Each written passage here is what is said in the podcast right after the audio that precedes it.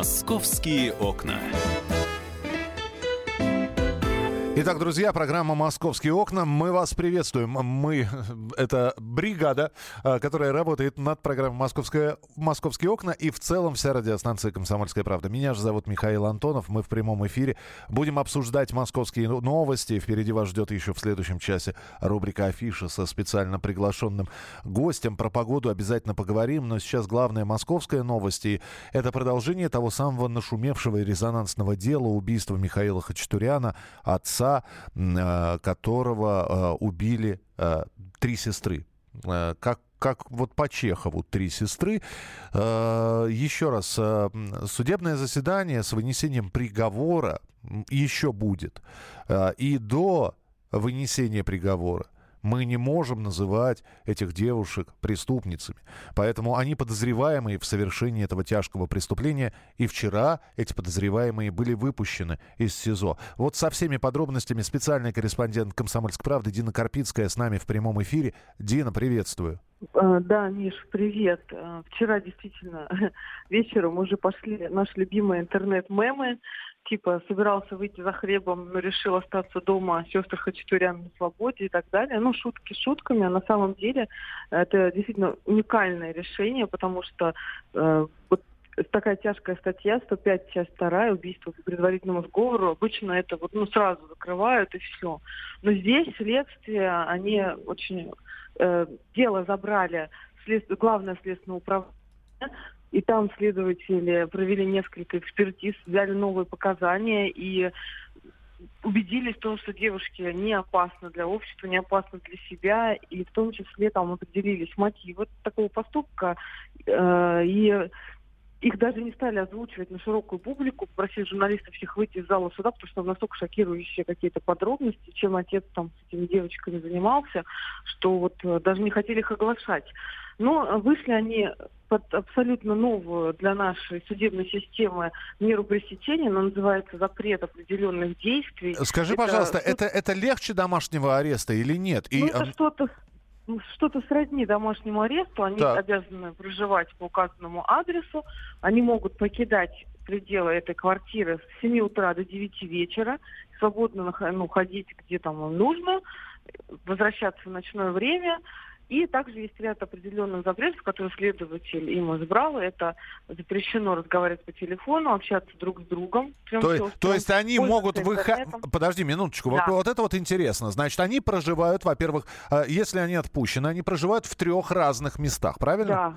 Они да, приж... но, при... но при этом с 9 утра до вечера они могут выйти на улицу и встретиться где-нибудь в кафе.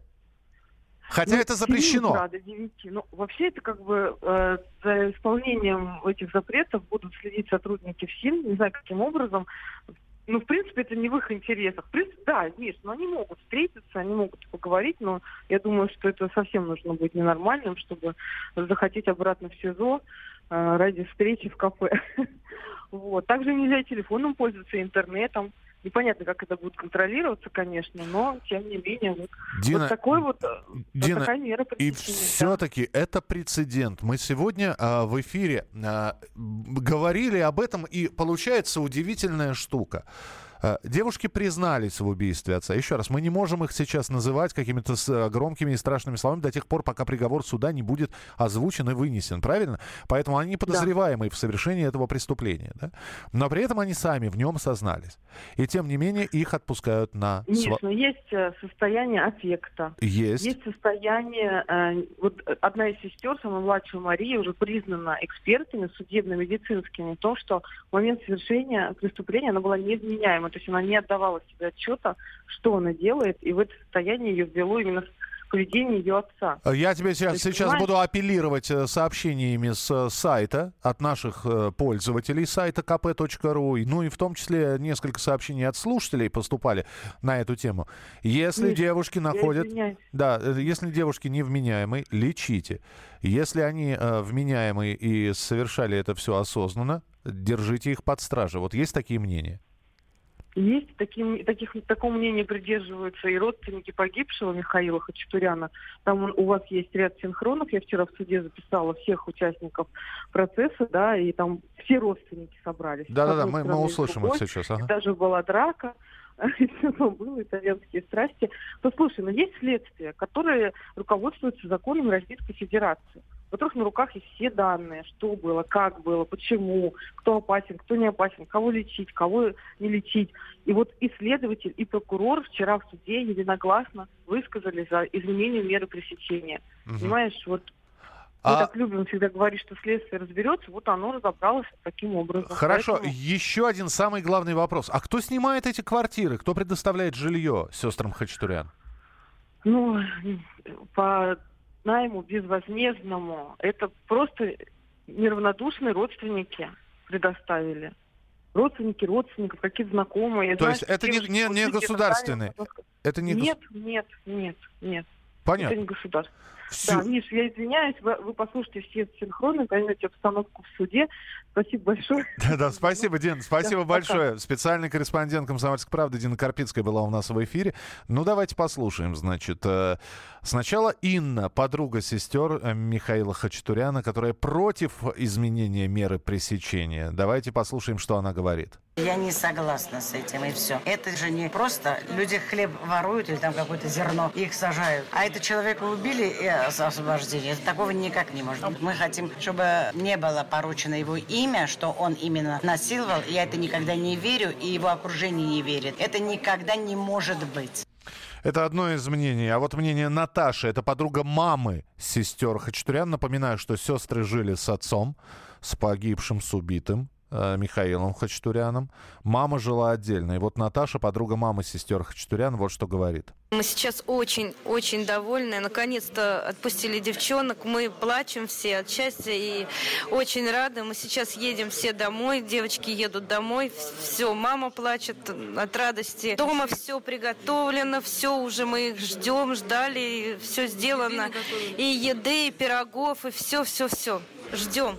Ну что же, и осталось, давайте послушаем еще и адвоката Алексея Паршина. Это адвокат сестер Хачатурян. Что он говорит о принятом решении? Так сестры Хачатурян выпущены и отпущены из СИЗО. Это не говорит о том, что дело завершено. Нет, все продолжается на самом деле. Алексей Паршин в нашем эфире. Хороший, в принципе, сейчас сигнал о том, что изменена мера пресечения. Я надеюсь, что в дальнейшем будет либо переквалификация, либо прекращение уголовного преследования. Может, не в отношении всех, может, в отношении какой-то из сестер. Но будем надеяться, что в ближайшее время вот эта положительная тенденция сохранится и что-нибудь произойдет. Ну что ж, следим за развитием событий. Почитать все подробности можно на сайте Комсомольской правды, kp.ru. Заходите, читайте, оставляйте свое мнение. Вы можете мнением поделиться э, с помощью Вайбера и Ватсапа у нас э, работают все средства связи 8967 200 ровно 9702. 8967 200 ровно 9702. Э, ну и телефон прямого эфира 8 800 200 ровно 9702. Ну и здесь, конечно, совершенно потрясающие заголовки у некоторых э, информационных агентств. Э, их отправили гулять. Э, младшую из сестер Хачатурян признали невменяемой, старших ограниченно вменяемыми. Э, следствию понятно, что в этой ситуации они жертвы, или как сестер Хачатурян отпускали на свободу. Родственники устроили потасовку в суде, но там сестры подрались. Ну, это действительно, это не было дракой, это было потасовкой, скорее всего. Следим за развитием событий и посмотрим, как себя девушки, девочки будут вести Но опять же, учиться надо, потому что а, двое из них, а, сколько уже, ну вот сейчас месяц школы про пропущен. Можно ли им будет ходить в школу? Это также вопрос. И будут ли они ходить в школу? Ну и затем, как следствие работает, мы также будем наблюдать. Э, так что тема остается резонансной, и за темой мы продолжаем следить, а в том числе и в программе «Московские окна». Продолжим через несколько минут. Э, еще об одной тенденции поговорим. Не детские игры. Подростки сбегают из дома на слабо.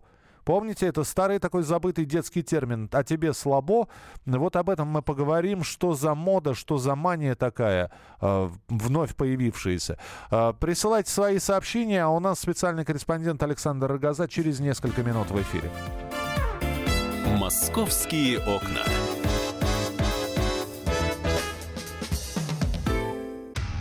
Проблемы, которые вас волнуют. Авторы, которым вы доверяете. По сути дела, на радио «Комсомольская правда». Дмитрий Потапенко. По пятницам с 7 вечера по московскому времени.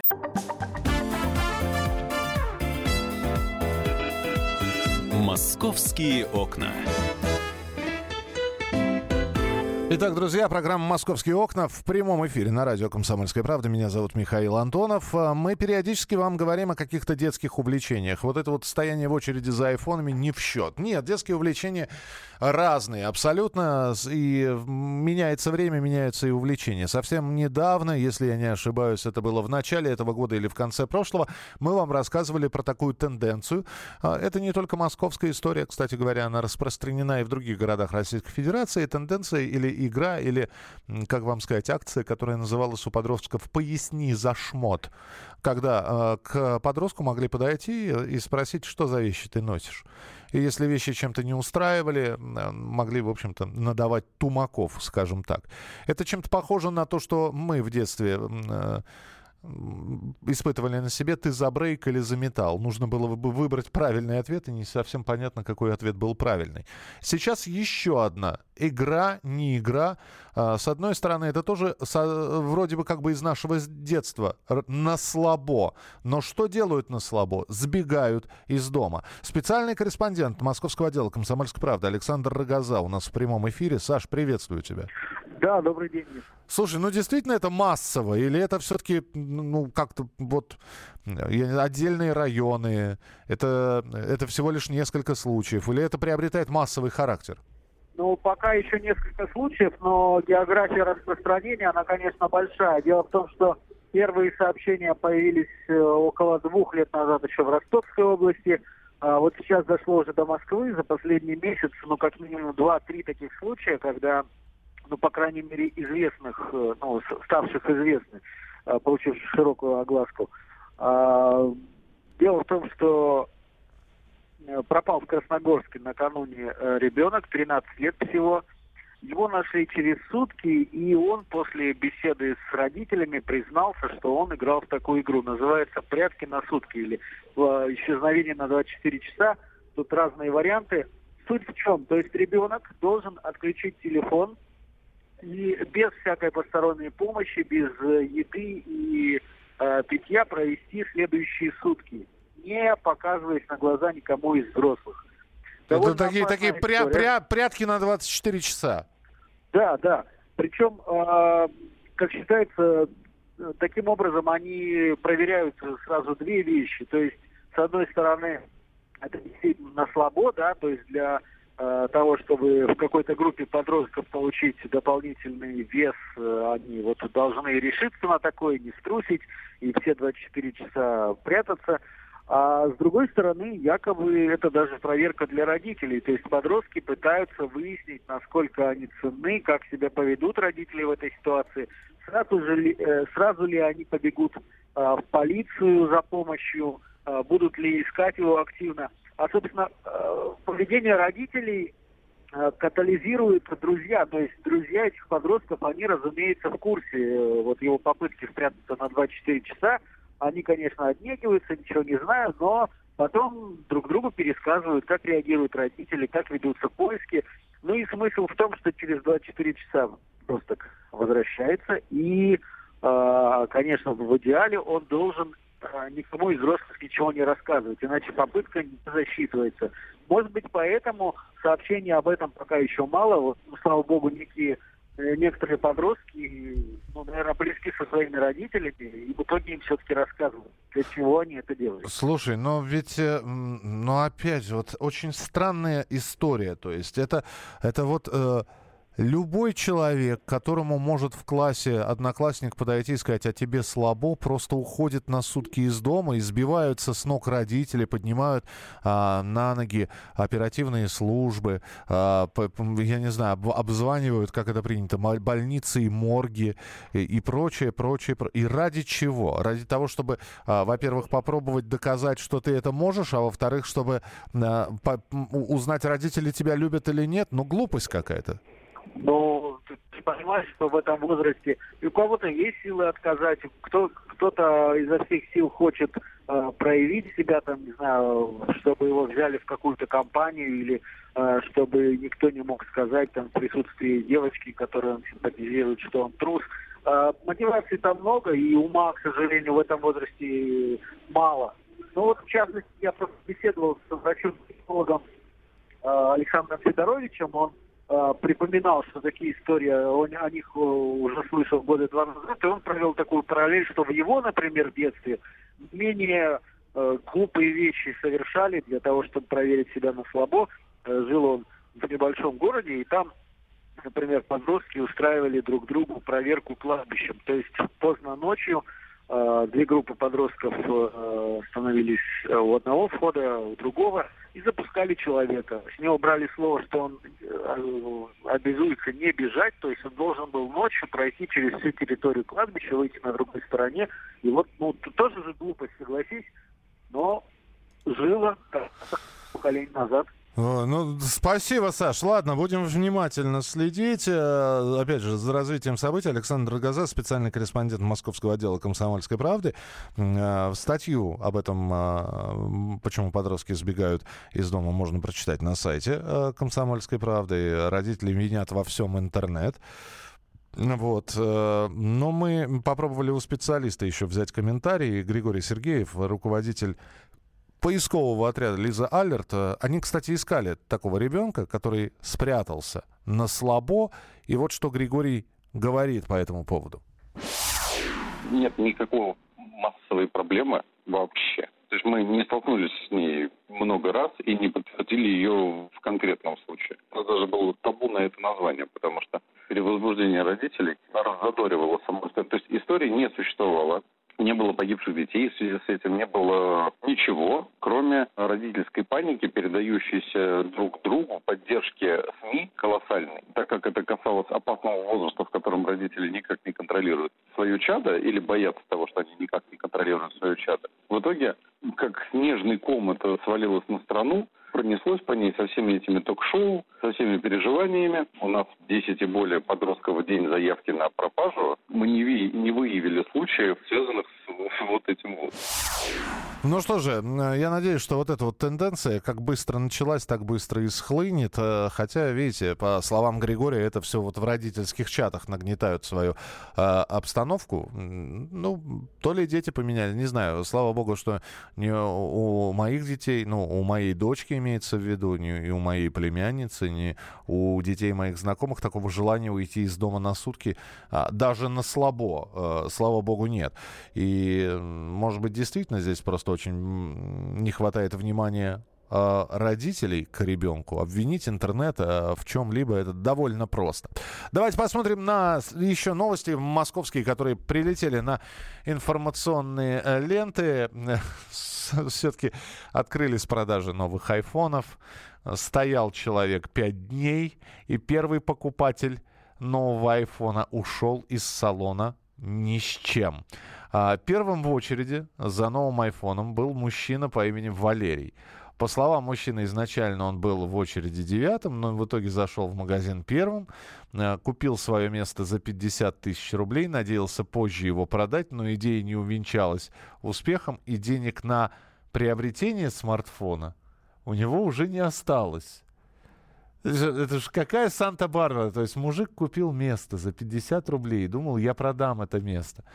Для поднятия настроения э, Валерий немного выпил с утра, повеселил э, продавцов и других покупателей своим поведением. Потрясающе. Ну вот зашел человек, да, э, первый человек. Слушай, ну давайте послушаем, как это было. Ну-ка, пожалуйста, дайте нам звук в эфир. Есть у нас звук? Что? Ничего, ничего не слышишь? С компьютера давайте э, по послушаем. Итак, Валерий заходит в этот салон. Девяточка. Был девяточка. То есть первых восьми нет. Кого? Первых восьми, получается, нет. Я самый первый, что ли? Да. Так, самый первый. И теперь выясняется, А что... вы долго стояли? Вы долго стояли? Вы пока стояли на... А вы не рано начали отмечать покупку айфона? Я уже начал с утра отвечать. Это мы поняли. А деньги-то у вас остались? Финансовые средства-то остались на покупку? А вот это вопрос, говорит Валерий, и ничего не покупает. Ох, это мания постоять в очереди, э, друзья. Я не знаю. Вот. А вот первый покупатель, который действительно получил iPhone, простоял в Тверской в очереди всего два с половиной часа. И человек э, зашел и приобрел смартфон. И поехал. Приобрел смартфон за 120 тысяч.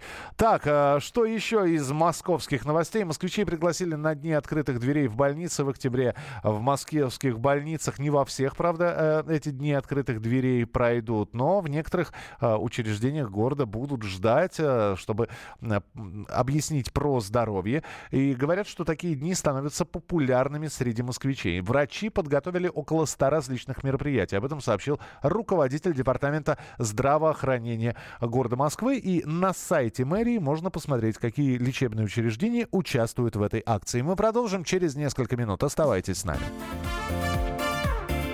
Московские окна.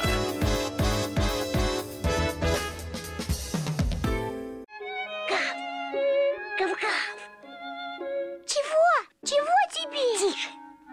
Я придумал секретный язык. А зачем секретный язык, а? Чтобы мы могли разговаривать, а нас никто не понимал. Учитесь понимать своих питомцев. В эфире радио «Комсомольская правда» советы ветеринара Ильи Середы. Слушайте программу «Вот такая зверушка» каждую субботу с 5 вечера по Москве.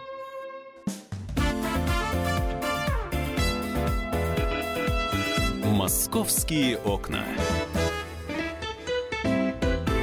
Итак, друзья, программа «Московские окна». Давайте по московским новостям, которые прилетают на информационные ленты, пробежимся достаточно коротко, потому что город продолжает жить, э, город живет. э, э, Снова говорят про погоду, и о погоде с синоптиками мы поговорим ну, через э, 5-7 минут.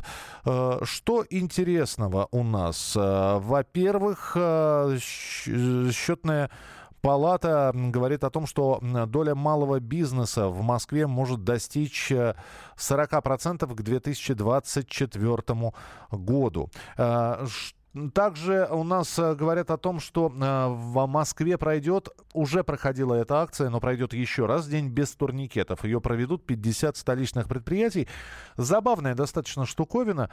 Всегда же интересно посмотреть, э, а что происходит там, за кулисами того или иного предприятия. И вот э, крупнейшие предприятия и технопарки столицы на следующей неделе откроют свои двери для москвичей и гостей столицы. Опять же, не, это не значит, что в любой магазин, на любое предприятие можно зайти и сказать, а ну покажите, как у вас здесь работает. Нет, э, есть специальные предприятия, которые хотят участвовать в этих днях открытых дверей. Э, В общем, в целом это не только для детей, опять же, это и для взрослых тоже. Если вы хотите посмотреть, а что же интересного и как это работает, э, пожалуйста, можно участвовать в этой акции на следующей неделе. В 90% э, московских домов пришло тепло. Вот. э, И это здорово. Кстати, вчера, если кто обратил внимание, я не знаю, как во всех ли это районах Москвы было, у нас здесь на севере выпал град. Но синоптики говорят, что это не град, это снег. Вот, это был снег, и, э, в общем-то, вот эти вот климатические колебания температур, они, конечно, э, действуют не только на нервы, потому что то солнышко, то тучки, то дождь, то наоборот э, вдруг все сухо, то снег вдруг выпадет. И еще раз э, медики предупреждают о резких колебаниях атмосферного давления и предупреждают всех метеозависимых людей о том, что вот такая погода может повлиять на их здоровье. Также э, на Киевском шоссе, мы сейчас немножко про дороги поговорим, на Киевском шоссе появятся дополнительные полосы. Там обновляют разметку и сужают другие ряды чтобы э, до, дополнительную полосу на дорогу вывести. Это от Родниковой улицы до улицы Адмирала Корнилова по направлению в центр появится пятая полоса. Новая э, разметка ликвидирует бутылочные горлышки на участке от аэропорта Внуково до улицы Адмирала Корнилова. Также на магистрали в районе съезда и выезда из города Московского появится два дополнительных ряда. Э, все это говорит о том, что увеличит это все скорость движения на трассе. Ну, будем смотреть, насколько это действительно увеличит эту самую скорость. Как раз про скорость я хотел вам э, рассказать, что э, у нас э, новые станции метрополитена, они же периодически э, хотят открываться. Так вот, э, новый участок метро от Некрасовки до Рассказовки в Москве запустят в 2021 году, и это сказали абсолютно точно, уже никак никакому изменению не подлежит. А, поэтому еще одни, одни станции метро появятся. Мы совсем недавно открывали семь новых станций. В общем, метро продолжает развиваться. А, метро в коммунарку начнут строить до конца года, но открытие уже планируется на 2022 год. Ну и э, по-прежнему э, обсуждается также внедрение в общественном транспорте системы распознавания лиц. Сегодня попадалась уже новость о том, что, например, в казанских школах, в школах города Казани, хотят сделать систему распознавания лиц, и эта система позволит школьникам платить за обед. То есть система идентифицирует школьника, и далее, если он покупает, а точнее говоря, берет обед или завтрак, с него с счета, со счета школьника списываются деньги. Вот примерно такую же штуку хотят сделать в общественном транспорте. Вам не надо будет ни э, стоять у окошка водителя, чтобы получить у водителя билет на общественный транспорт. Вам не надо будет э, искать, где у вас э, карта тройка или социальная карта для того, чтобы предложить ее к турникету. Вы заходите, вы смотрите в камеру, она зажигается зелененьким, и все. Это значит, что ваша личность идентифицирована, вы сможете проходить, оплата произведена. Опять же, эта история не совсем быстрая, и, в общем-то, система начнет вводиться сначала в экспериментальном режиме, и только потом, потом уже будет установлена на всех видах общественного транспорта. А, так, э, что у нас еще из новостей? А, про дорогу про Киевское шоссе я вам сказал. А, в Москве хотят ограничить скорость движения в центре до 40 км в час. Это еще одна автомобильная новость. И а, об этом сообщил глава столичного департамента Максим Лексутов. А, увеличит движение на нескольких вылетных магистралях, где провели ремонт, и там снизилось количество аварий, например, на участках Варшавского шоссе от Нагатинской улицы до Каширского шоссе и от МКАДа до Молодцовского проезда. А вот э, в центре города на улице с интенсивным пешеходным движением будет ограничение до 40 км в час. А причем, будет ли это ограничение или нет, решать, скорее всего, придется вам, потому что хотят не просто принять решение об этом, но и вынести этот вопрос на голосование в проекте «Активный гражданин». Голосование на этом проекте будет запущено, скорее всего, в середине октября. Ну а решение по итогам голосования, если и будет принято, то уже в конце осеннего периода. А, на каких именно улицах нужно ограничивать движение скорости, на каких, наоборот, нужно улицах эту скорость оставить, э, вы узнаете на портале «Активный гражданин». Ну а мы внимательно будем следить за тем, как это голосование будет проходить и а, в каком формате формате.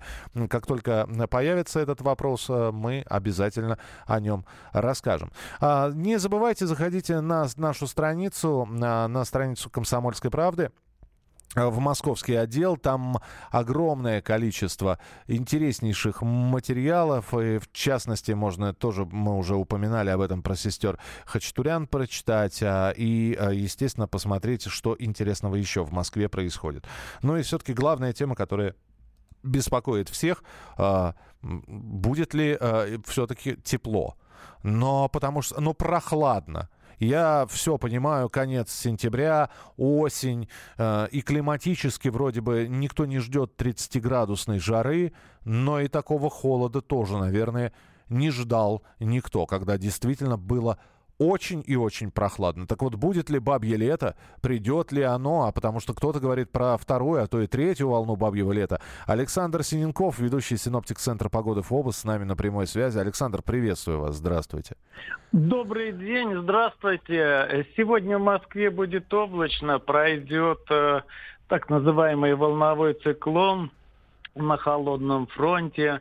А, Дожди а, будут до- достаточно интенсивными, но уже к вечеру, в ночь они прекратятся, и атмосферное давление, то, что называется, начнет расти, и это свидетельство того, что погода будет улучшаться. Но улучшаться в каком э, плане? Будет, конечно, осадки прекратятся, но ветер сохранится, ветер северный, северо-западный, и температура в ночные часы э, примерно около 3-4 градусов будет всего-навсего в Москве и Московской области. А в течение же ближайших выходных дней... э, вот Обещаете эти фронта- солнечную погоду, я знаю. Правильно ли? да, Вот. да, да, на кон- да. Вот эти фронтальные зоны, которые были активными в средней полосе России, они уйдут, а, либо останутся на севере, либо уйдут далеко на юг, поэтому у нас будет высокое атмосферное давление, будет солнечно, но ветер все-таки будет весьма существенным, умеренным, и э, температура в дневные часы около 10-12 градусов, не выше и в столице, и в области. Так что вот можно назвать это бабьим летом, и мне кажется, это дело, читая э, с ваших слов. Да, спасибо большое, Саш. Ну, здесь э, самое главное, что дожди прекратятся, потому что хмурая погода, она, в общем-то, не способна. Конечно, хочется в выходных солнечно, а потеплее мы оденемся как-нибудь. Все-таки плюс 10 и 12 градусов это не плюс 6, которые были на улице. Спасибо большое. Я напомню, Александр Синенков, ведущий синоптик Центра погоды ФОБОС, был у нас в эфире. И давайте посмотрим, что, ну да, действительно, до 10 градусов тепла солнце нам обещают. А, И первые числа октября. Конечно же, интересно посмотреть, особенно учитывая то, что синоптики не делают прогнозы долгосрочные. То есть можно хоть э, до конца года посмотреть погоду. Другой вопрос, совпадет ли это или нет. Но все-таки на следующую неделю, что нам обещают? И нам снова обещают. Во-первых, дожди небольшие, надо сразу сказать, небольшие, а, что меня немножечко пугает, потому что я собирался все-таки, собирался в лес, а я вам объясню почему. Потому что вот именно с такой погодой сейчас, друзья, по секрету, вторая волна осенних опять пойдет. Вернее, вторая волна опять, на этот раз осенних. Летние очень быстро прошли, и хочется, ну, потому что пустые подмосковные леса, а сейчас вот дождики эти, я надеюсь, они все-таки грибницу немножко подпитали, и посмотрим, что будет на следующей неделе. Так вот, на следующей неделе плюс 11, плюс 13, плюс 14 а, в, в течение всей недели, и в течение всей недели небольшие дожди. Ну, а будут грибы или нет, это я вам уже отдельно обязательно расскажу. А, в следующем часе наша традиционная рубрика «Афиша» далеко не уходите. Это радио «Комсомольская правда». Меня зовут Михаил Антонов. Присылайте свои сообщения. Мы встретимся через несколько минут. Свет твоего окна для меня погас. Стало вдруг темно. И стало все равно, есть он или нет, тот волшебный цвет. Свет твоего окна, свет моей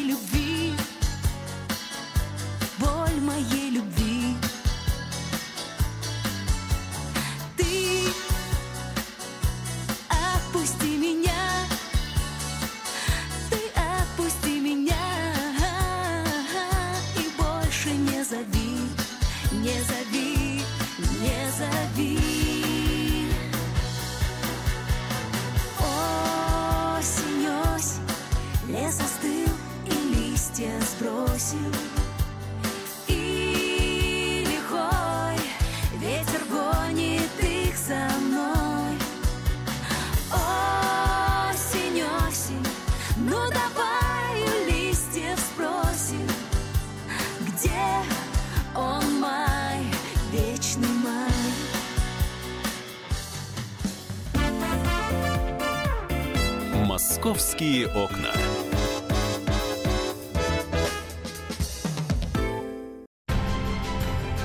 Будьте всегда в курсе событий.